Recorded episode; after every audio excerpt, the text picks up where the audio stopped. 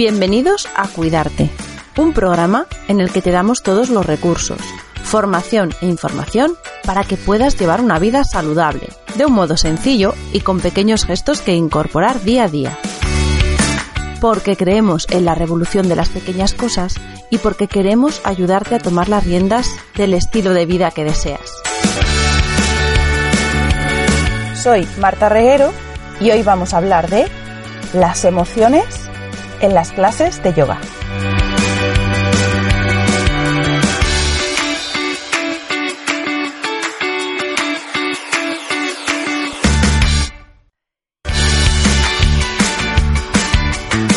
Y me gusta mucho cuando tengo la ocasión de, dedicar un episodio a un tema que surge del día a día, porque tengo la sensación de que es la forma más constructiva de ir encontrando temas y cuestiones para abordar en el podcast. Más allá de que luego esto pues tenga su, su reflejo en que, en que guste o no guste o interese o no. Pero desde mi punto de vista, cuando dando clase o en contacto directo con mi propia práctica, con mis alumnos o con mis compañeros, eh, voy detectando que hay algún punto que da de sí para poder hacer una reflexión y demás, me da la sensación de que esto es muy enriquecedor para el podcast y lo traigo enseguida a la agenda porque lo que yo persigo con estos episodios semanales es que podamos ir conociendo temas nuevos, ir trayendo invitados con los que charlar de cosas que no,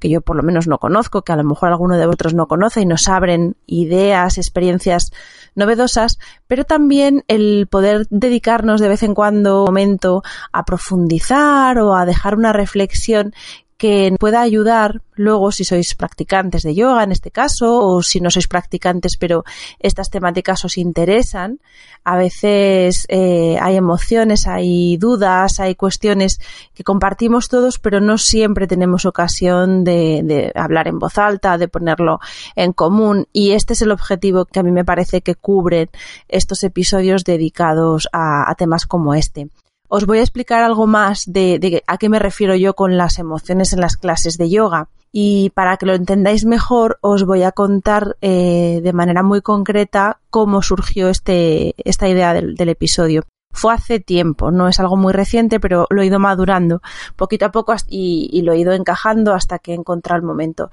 Esto surgió precisamente hablando con una alumna después de una clase es verdad que las clases de yoga, como son en muchos casos, siguen un pequeño ritual. Yo que vengo de dar clase de otras, de otras, de otras temáticas, de otras materias, siempre lo comento que yo he dado muchísimo tiempo clases de pilates y luego ya di el salto al yoga. Y en otras disciplinas el, el, contacto con el profesor o el instructor o incluso dentro de la propia clase va surgiendo la oportunidad de hablar porque las clases son más distendidas, porque no se busca un clima especial, sino que en este caso que son ejercicios, porque el pilates es un ejercicio físico, el yoga es algo más y por eso ese, ese sentido del ritual y hay como un poquito más, bueno, bastante más de cuidado con el ambiente y no se presta a iniciar muchas veces un diálogo, un debate en mitad de la práctica porque estamos llegando o estamos buscando un momento de introspección y durante ese espacio que hemos creado en la práctica no da lugar a que, salvo que sea un taller o una práctica un poco más abierta, lo que buscamos eh, muchas veces es precisamente ese fluir, ese dejarnos estar con nuestros propios sentimientos y experiencias y si acaso antes o después sí puede tener momento Mm, o tener lugar esta charla o este comentario, pero no siempre es posible. Entonces, a veces los, los profesores pues vamos a una clase y cuando termina la clase pues o bien cambian los alumnos y vienen los siguientes o bien nosotros mismos salimos para ir a otra sala o bueno, eh, no siempre se tiene ese momento de charla. Y yo tuve la ocasión de, en el centro donde daba antes clase, que tengo más, eran, eran clases eh, con más, más, amplias, más grandes, entonces el número de alumnos era mayor. Ahora que ya doy clase en mi propio estudio, y mi estudio es pequeñito, mm, y además estamos empezando, porque llevamos tres semanas, eh, prácticamente doy clases individuales de una, dos personas, tres, porque estamos todavía acoplándonos y, y haciéndonos un sitio en, en, el barrio, en el entorno, ¿no? Entonces, en esta otra clase, pues sí que una vez en el vestuario coincidí, y yo creo que fue, mira, de hecho creo que fue cuando les, les comenté que me marchaba, que fue algo que me dio mucha pena porque, bueno, pues siempre lo he contado, yo estaba súper feliz ahí, era un sitio estupendo, eh, los alumnos que tenía pues eran geniales, yo daba clase muy feliz, lo que pasa que como no era, era incompatible hacer las dos cosas, pues tuve que elegir, pero vamos, que me hubiera quedado ahí felizmente muchísimo tiempo más. Y entonces cuando ya les dije que me iba, pues una de las alumnas sí que me dijo, pues lo que te dicen siempre, que es muy agradable, ¿no? Bueno, pues que te echan de menos, que se han habituado mucho a tu forma de dar clase, que...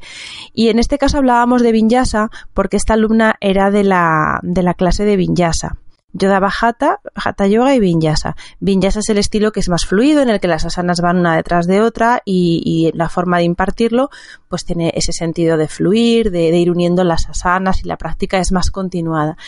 Entonces me empezó, me explicaba, esta chica yo además, como ya os digo, que no siempre se habla con los alumnos en profundidad, pues también te tienes que guiar un poco el feedback que a veces al principio da un poco de, mm, no sé, puede generar cierta inseguridad porque al no tener un feedback muy claro de lo que, de lo que ellos están experimentando, no sabes si, está, si, si están contentos, si les está gustando la práctica, si no. Entonces al principio es todo un poco hermético. Tú ves sus caras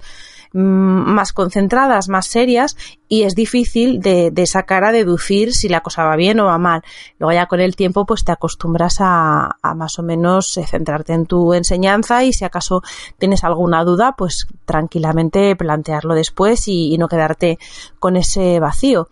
Pero esta chica, por ejemplo, sí que es cierto que, era muy seria practicando y, es, es, una persona que como en el centro acudía a otras disciplinas que requerían bastante esfuerzo físico, yo sí intuía que a ella era de las personas que la práctica le gusta cuando es una práctica físicamente desafiante. Hay un tipo de alumno que es muy dado a buscar esto, tanto en yoga como en otras cosas, y además se identifica. A mí es verdad que las prácticas eh, me gusta cuando incorporan cierto desafío. Es verdad que al yoga llegamos por lo físico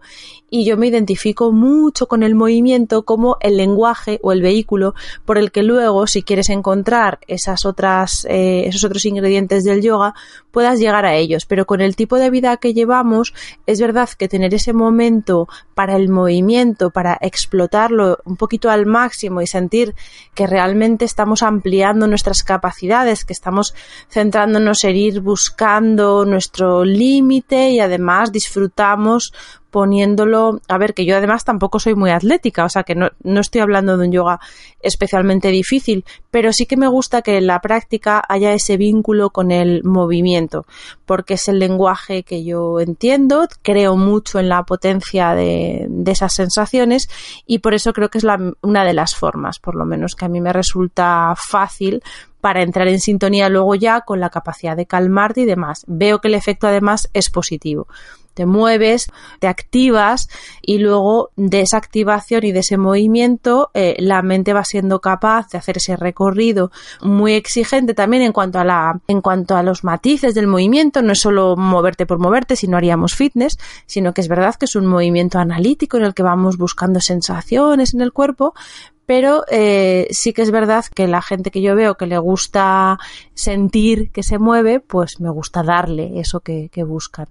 Y esta persona yo la tenía identificada precisamente como una de las personas que les gustan las clases intensas. Y entonces justo pues me decía y me llamó la atención que había, habían tenido varios profesores diferentes de Vinyasa, eh, entonces que le daba pena que me fuera porque había conectado bien con el Vinyasa que yo le estaba impartiendo y que antes habían tenido varios. Entonces me estuvo contando alguno mejor, alguno tal, pero en concreto me habló de una experiencia, uno de los profesores pues hacía una práctica y debía ser bastante intensa incluso pues eh, vamos con, un desafío importante. Entonces, justo me llamó la atención que yo que a ella la veía tan centrada y, tan deseosa de hacer algo físicamente demandante, pues dijo que, que, le parecía, o sea, que lo que le provocó esta práctica era precisamente frustración. No sé si era por la intensidad o puede ser por la complejidad. Bueno, no entramos en los matices, pero sí me llamó la atención entender que la práctica le había producido frustración y que al tener frustración, pues ya ahí se cierra un canal para avanzar, para seguir disfrutando lo primero con este movimiento y estas sensaciones y que no le gustaba. Y de ahí pues me puse a pensar. Y recordé también cuando yo practiqué durante un tiempo Rocket Yoga, que es un estilo actual, no es una de estas ramas clásicas del yoga, sino es de pues combinaciones y secuencias y sistemas de, de seguir una práctica más actuales, muy recientes,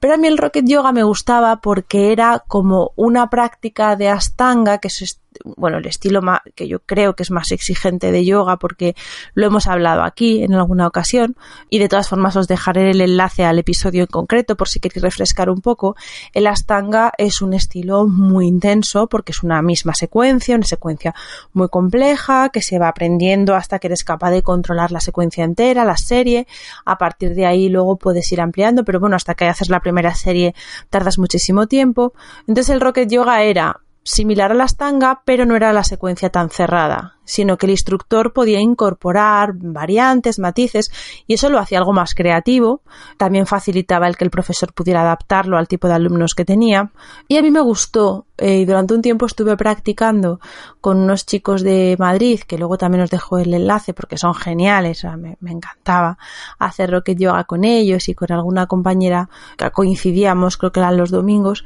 pero hubo un tiempo que dejé de ir y realmente me di cuenta que es que no siempre tenía yo en la mente preparada como para enfrentarme a las emociones que se despertaban en, esa práctica.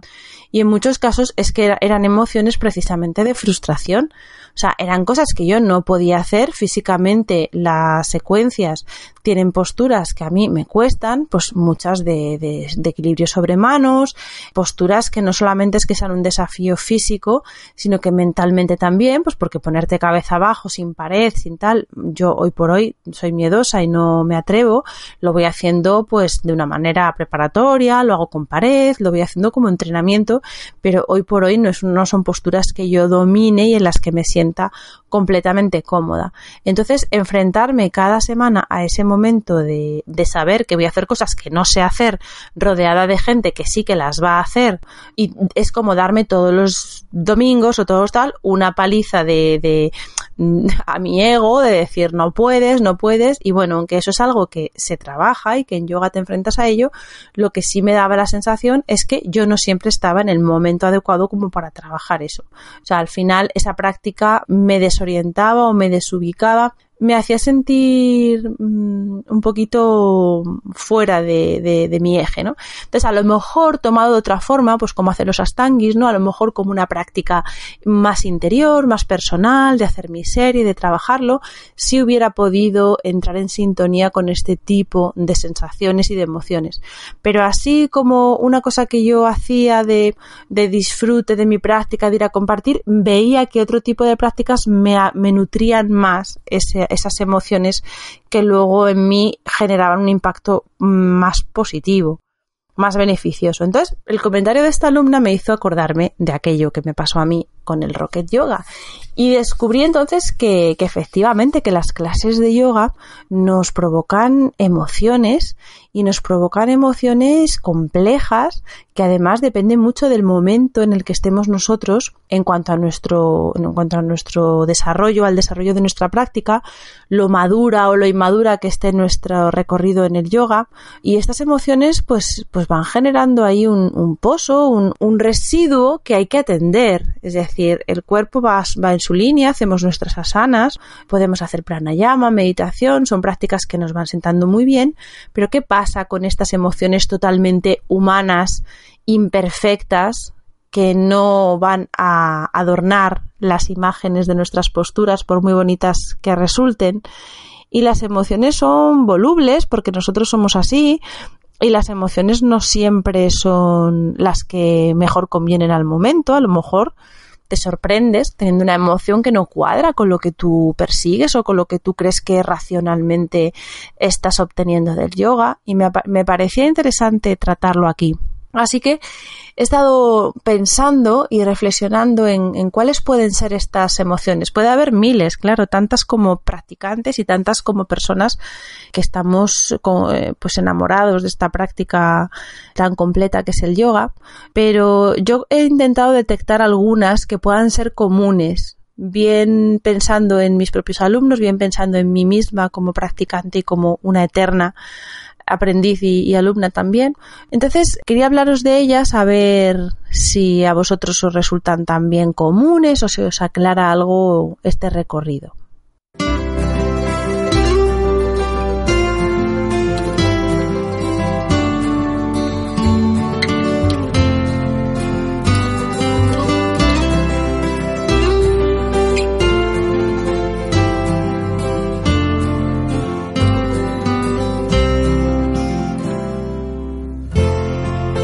La primera emoción en la que me he querido detener es la generación de expectativas. Yo creo que cuando a día de hoy ya el yoga ha dejado muy claro que es una herramienta muy potente y que es una herramienta de transformación importante que nos hace sentir mejor. Vemos eh, a través de imágenes, de redes sociales, de divulgación, cómo el yoga mejora la vida de mucha gente. Además, en una sociedad en la que el estrés es una gran lacra y está detrás de muchas enfermedades y malestares crónicos muy comunes y el yoga aparece en muchos de estos casos como la solución, como la forma de equilibrarnos, de poder poner un punto de aparte a rutinas y a hábitos de vida que nos llevan abocados a este, a este desasosiego y a esta forma de no sostenible de vivir. Entonces, claro, cuando nos han hablado tan bien del yoga y tenemos esas expectativas tan altas, ¿qué ocurre cuando vamos a nuestra primera clase o nuestras primeras clases? Claro, podíamos llegar a pensar y poner, poner en el yoga toda nuestra fe, pensando que, bueno, va a ser ir a clase de yoga y todo esto que yo veo que le pasa a la gente, que su vida se transforma, que se sienten en paz, que, que caminan casi levitando, que todo les resbala, nada les agobia y queremos todo eso. Entonces, claro, el, sentarnos ahí en nuestra esterilla, el empezar a practicar con ese listón tan alto, yo creo que puede generar en algunos casos alguna decepción porque los efectos del yoga son, por supuesto, tan potentes, pero requieren su tiempo y requieren sobre todo del esfuerzo de la persona que practica, porque no basta con ese ratito de martes y jueves de ir a las 7 de la tarde a hacer nuestras asanas, sino que realmente cuando el yoga te conquista, empieza un diálogo con uno mismo para, para, ir identificando, te acostumbras a escucharte, te acostumbras a ver cómo sientes y puedes observarte a ti mismo. Y cuando tú observas, de alguna manera tomas distancia. Y al tomar distancia te sitúas en un lugar donde tú eres estable. Y desde ese lugar o en ese lugar o a ese lugar tú puedes recurrir cuando lo externo se agite demasiado. De manera que ese perfil de observador, de observadora, te abre un mundo muy interesante, pero claro, eso no ocurre por hacer unas cuantas asanas en la esterilla. Eso ocurre porque las asanas te llevan a otra cosa, porque las posturas y el cuerpo y el trabajo físico te van llevando a sensaciones y las sensaciones te hacen conectar. Y cuando tú conectas con algo más que lo que hay fuera, empiezas a acostumbrarte a ese silencio de los estímulos y entonces escuchas la, tu voz, tu propio diálogo y ahí empieza una relación contigo misma que va evolucionando. Entonces, claro que el yoga es potente y claro que el yoga puede darte todo esto que promete, pero necesitas un recorrido. Y ese recorrido no se puede y yo creo que no se debe acelerar. Hay cosas que solo se consiguen con el tiempo y ese tiempo es necesario. Entonces podrás hacerlo más rápido, más despacio, a un ritmo que no es siempre el mismo. Habrá momentos en los que veas que das un gran avance, que consigues esas sensaciones o ese contacto contigo misma de una forma mucho más rápida y más eficaz, otras veces te atascas, otras veces dudas de lo que has avanzado. Entonces las expectativas pues nos pueden provocar decepción, nos pueden provocar también una exigencia, es decir, hay quien hace todo con mucha exigencia para hacerlo bien y te encuentras con mucha gente que quiere hacer bien el yoga y quiere hacer bien lo que se espera de ella o de él y acuden a su práctica con también ese compromiso de tengo que hacer esto y lo tengo que hacer bien.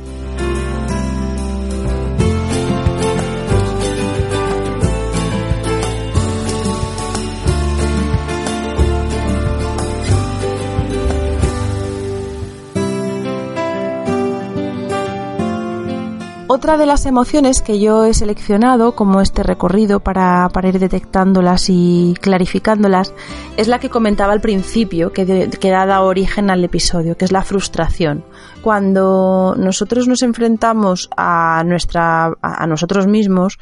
nos vamos a enfrentar a nuestros límites y nuestros límites no siempre están donde queremos y no siempre mm, son inamovibles. A veces incluso los límites crecen. Un día podemos hacer cosas de manera muy eficaz y al día siguiente encontrarnos con que aparece un obstáculo con el que no contábamos y todo esto genera frustración. Frustración en diferentes niveles una frustración muy frívola que simplemente sería no poder hacer cosas. Nuestro cuerpo no siempre responde y no responde a todas las posturas y las sensaciones a veces no son las que queremos sentir y la frustración también pues cuando nos comparamos o cuando vemos a otras personas cerca. La práctica de yoga tiene este componente individual que tú haces, puedes hacer en tu casa contigo misma, pero la práctica se comparte muchas veces y estamos acostumbrados a que nuestros primeros pasos en el yoga es siempre en relación con otros compañeros y hay veces que aunque tu punto de atención tiene que estar en ti, en lo que ocurre en tu espacio y con tu cuerpo y con tus sensaciones, estamos muy acostumbrados a poner la vista fuera y podemos observar fuera y ver quién va más rápido, quién consigue cosas que a ti se te atascan. Incluso, bueno, pues puede haber puntos, escollos que son además en la punta de, del iceberg de otras cosas eh, puede ser el pues eso pues hay, hay límites. Como yo comentaba antes a mí las posturas invertidas me cuestan nunca he tenido mucha fuerza en los brazos y además me da miedo soy una persona muy miedosa y el ponerme cabeza abajo pues me asusta. Entonces no es una, no es un campo en el que yo vaya avanzando muy rápido me requiere muchísimo trabajo personal me requiere además eh, sensación de avanzar avanzar y retroceder, no siempre el éxito es ir sumando, a veces avanzas y luego restas. Entonces es verdad que hay momentos en los que estás muy preparada para tratar con tus impedimentos, pero otras veces la vida ya de por sí lleva aparejados un montón de situaciones en las que esto lo vas viviendo día a día y no te apetece a lo mejor llegar a tu práctica de yoga y encontrarte de nuevo con otro mensaje que te va mandando el mundo de tú esto no lo puedes hacer. Y bueno, eso es, efectivamente es una emoción que nos, va, nos probablemente nos encontremos, que por supuesto tiene también su forma, su abordaje que como hemos comentado antes pasa por, por precisamente aceptar y por ese diálogo con nosotros mismos para darnos permiso y entender que el apego al resultado no es el camino, pero creo que podemos considerar que es una emoción bastante normal y que, bueno, si la habéis experimentado, creo que luego en el siguiente punto eh, vamos a intentar dar algún consejo para librarnos de la carga negativa de estas sensaciones, por lo menos para dejar ahí un mensaje con algunas claves a ver si os sirven.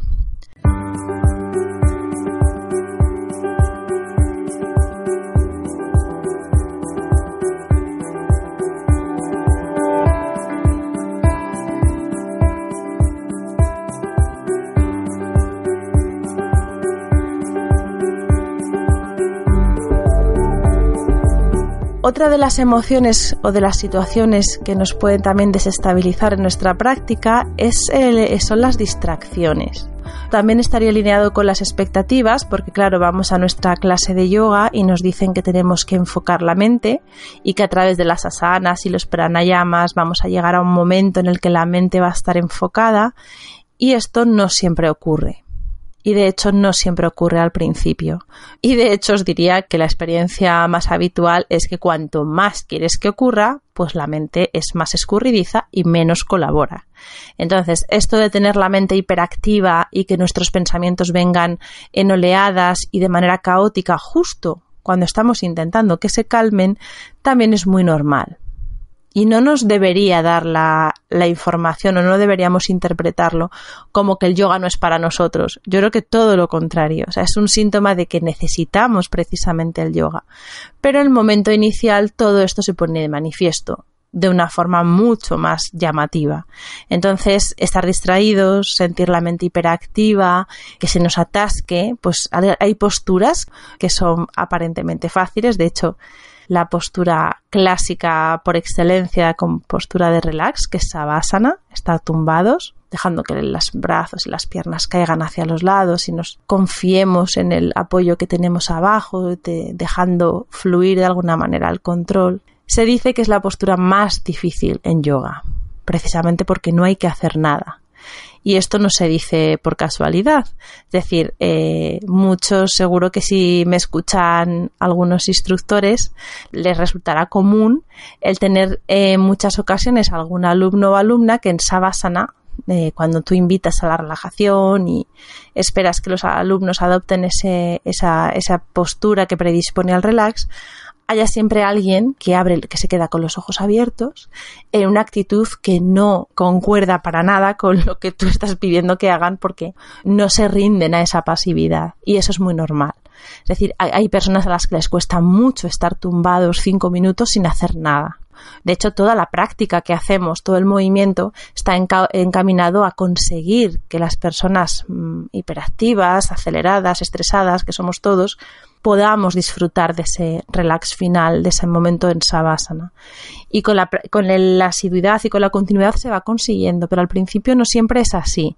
Y cuando tú a una persona muy activa la invitas a relajarse, lo que vas a encontrar probablemente es mucha resistencia. Entonces vosotros mismos os podéis encontrar así, que cuando se os dice vamos a relajarnos, pues vuestro cuerpo y vuestra mente reaccionan con mucha rebeldía y no debe preocuparos en el sentido de que es muy normal.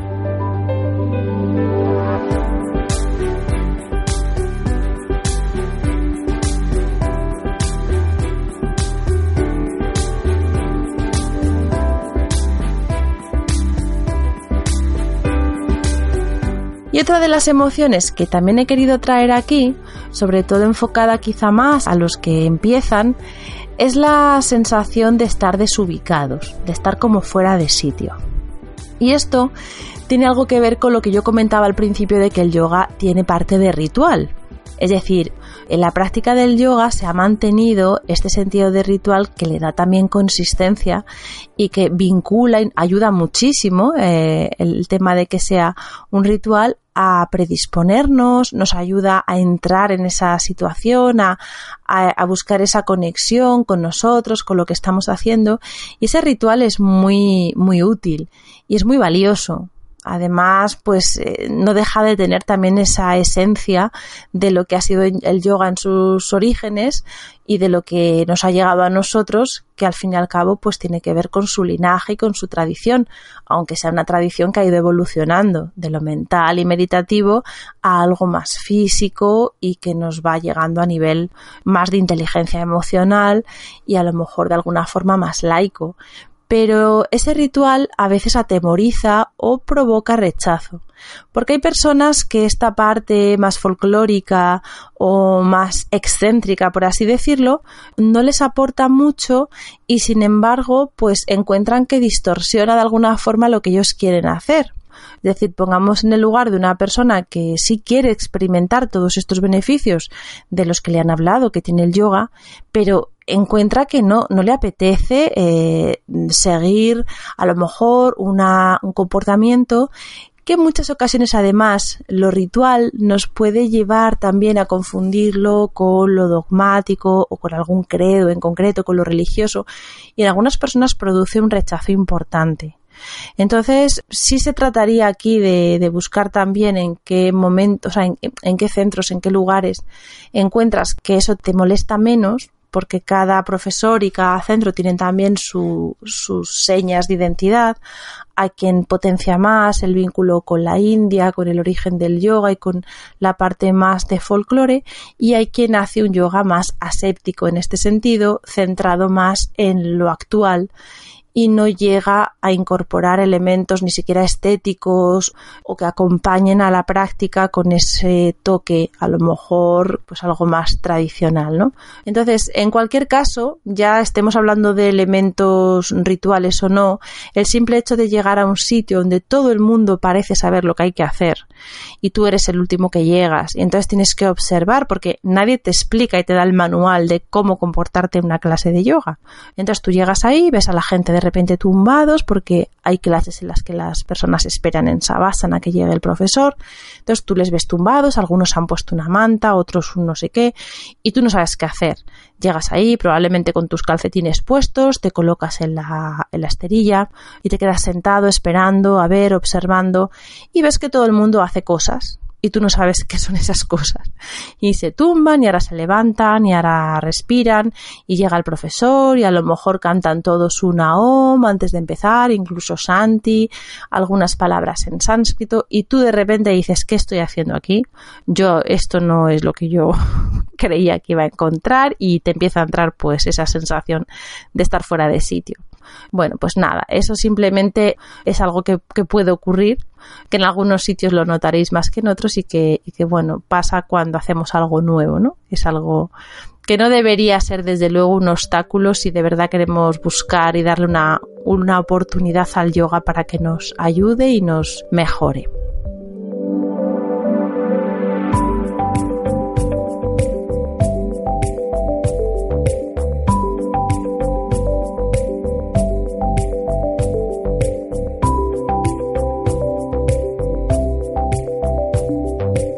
Y entonces ahora, después de haber repasado estas emociones, que como os digo, yo he seleccionado estas cuatro, pero pueden haber miles de emociones y si me escribís y, me contáis, pues estaré encantada de ir explorando otras experiencias y darme cuenta también de, de, otros puntos de vista. Y ahora vendría pues a algunos consejos, ¿no? La lista de consejos o de cómo hacer para que estas emociones no nos impidan tener una estupenda relación con el yoga.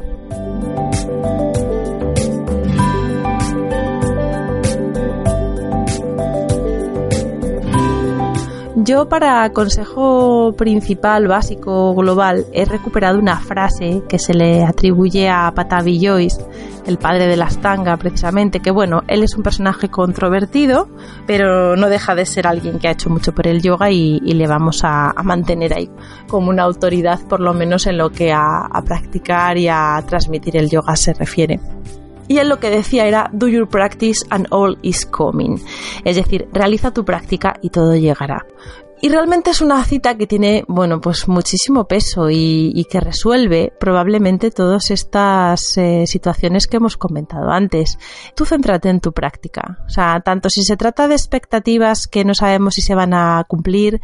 tanto si te vas a enfrentar a tu propia frustración en aquello que no vas a poder lograr,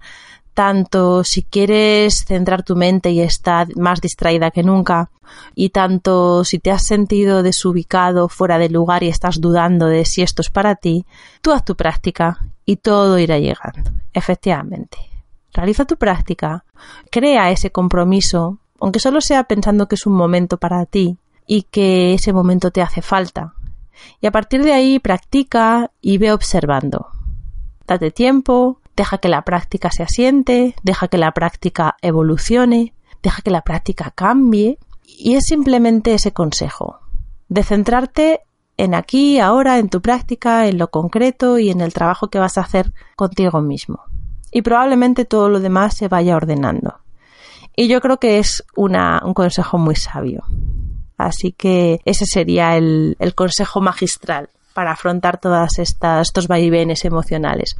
Luego, eh, complementando esta gran idea y este consejo magistral de Batavi Joyce, yo os diría eh, o aportaría algún consejillo más práctico, así menor, como puede ser, bueno, pues y siempre, siempre utilizad la comunicación como, un, como una herramienta de ayuda. Comunicar con vuestro profesor, hablad con él, con ella, encontrar momento para plantearle vuestras dudas, porque probablemente eh, está deseando ayudaros, está deseando facilitaros en todo lo posible la práctica de, de yoga. Y aunque el ambiente, como decimos, a veces parece muy cerrado, la práctica tiene como sus puntos puntos de, de, desarrollo y no hay lugar a lo mejor ahí para el debate, pero antes y después siempre hay un ratito en el que poder hablar con él o con ella. Y lo que vosotros como alumnos nos contáis a los profesores es sumamente importante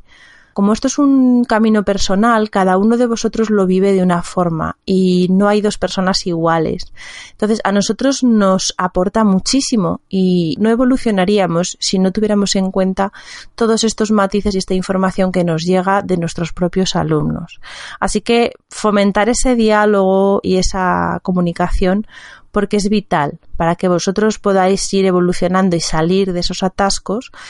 en los que probablemente vuestro profesor haya ha estado igual, porque sobre todo el yoga, más que ser una cuestión de, ciencia, de que alguien haya estudiado mucho, sobre todo se trata de una cuestión experiencial, es decir, de nada serviría que nosotros hubiéramos aprendido mucha teoría si no vivimos el yoga en nuestras propias carnes, mentes y emociones. Entonces, el recorrido que habéis hecho es posible que vuestro profesor también lo haya hecho de manera parecida, que se haya encontrado con las mismas situaciones, emociones, ideas. Así que aprovechar esa cercanía, esos momentos para preguntar y para dialogar con él o con ella. Luego yo os diría también, que es una cosa que le digo a mis alumnos, que es que os quedéis con lo que os resulta útil de la práctica de las, o de las clases. Es decir, cada uno va evolucionando a un ritmo, cada uno pone el foco en unas cuestiones y el instructor, el profesor, va dando unas pautas y a veces se acumula muchísima información, sobre todo al principio. Al principio hay información sobre cómo hacer correctamente una sana, sobre cómo respirar, sobre cómo sentir y es imposible aprender con H todo. Nos tenemos que quedar con lo que a nosotros en ese momento nos ha resonado como algo más próximo, más necesario o que tiene algo que decirnos no siempre las instrucciones nos dicen algo. Hay veces que son instrucciones que nos quedan lejos, porque no hemos llegado al punto en el que necesitemos esa instrucción. Entonces, ser minimalistas, quedaros de cada clase con un mensaje, con una idea sencilla. No hace falta que sea una gran revelación, basta con que sea algo que os toca, que os hace entender algún matiz y quedaros con eso, y continuar, como decíamos al principio, hacer vuestra práctica y todo llegará. Y luego el último consejo que os daría es que leáis. En las clases de yoga es imposible abordar toda la carga filosófica que hay detrás, mucha de la cual es como el cemento que va a ir haciendo que los ladrillos de vuestra práctica cotidiana se junten y vayan teniendo sentido. Entonces, es cierto que en las clases, en las prácticas de yoga, cuando vamos a clase, es muy difícil que se aborden todos los temas filosóficos que hay detrás. Al final, las personas que acabamos entendiendo este vínculo entre lo físico, lo mental, lo meditativo y el poder transformador del yoga, siempre, casi siempre, yo diría siempre, es porque hemos ido eh, juntando, dando ese, tejido conjuntivo a nuestra práctica a través de las lecturas, de los textos clásicos, de libros actuales que han escrito maestros o, o, personas que se dedican al yoga y que han indagado, maestros mm, pueden ser pues eso, occidentales, que han estudiado además el impacto actual con todo el conocimiento. Os puede interesar a lo mejor la biomecánica, os puede interesar el vínculo con la filosofía, pero leed, leed porque eh, vais a encontrar mucha información que en las clases es imposible aportar. Entonces, nosotros como instructores ahí jugamos con ventaja, en el sentido de que, claro, hemos tenido que leer esos textos. En condiciones normales, nuestra formación y nuestra propia experiencia nos ha llevado a leer esos textos clásicos. En muchos de los casos, yo diría que, bueno, en, la mayoría de ellos, los tenemos que releer, eh, porque cada vez que los lees te encuentras con información nueva, porque te llega de una forma distinta. Y yo, por ejemplo, sería incapaz de entender el yoga como lo entiendo hoy si en mi bagaje no estuviera estas lecturas que en un primer momento han sido lecturas obligadas en mi formación y que he tenido que hacer como parte de este contenido básico con el que poder entender y aprender el yoga, pero que posteriormente he ido enriqueciendo porque es algo que no termina y cada lectura y cada autor me da un matiz, me da una conexión nueva para terminar de hacer yo este recorrido, para entender qué es el yoga, cómo el yoga original llega a nuestros días, cómo yo puedo integrar el yoga en mi día a día y cómo el yoga me cambia y me mejora. Creo que sin las lecturas que van dando sentido a todo esto, mi práctica no sería la que, la que hoy es y por supuesto no será la que será mañana y la que será en un futuro. O sea, yo veo imprescindible que si te gusta el yoga y quieres sacarle todo el jugo, leas sobre yoga.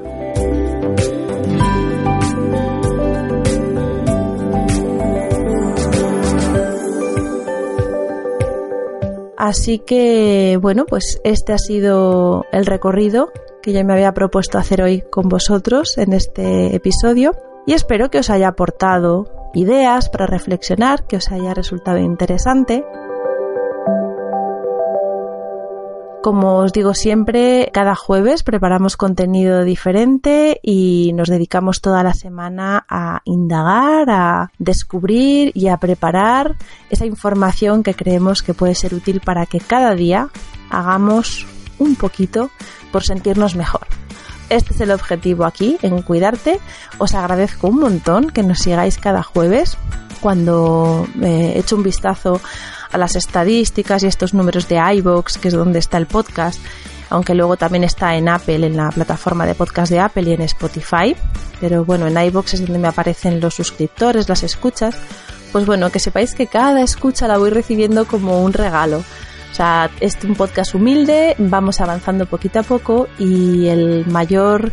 estímulo para seguir pues es ir viendo esas escuchas, esas suscripciones, así que os agradezco muchísimo y bueno, cuando os tomáis un minuto para darle al me gusta en iVoox o hacer alguna reseña en, en la plataforma de Apple de podcast, que sepáis que bueno, que es un gran regalo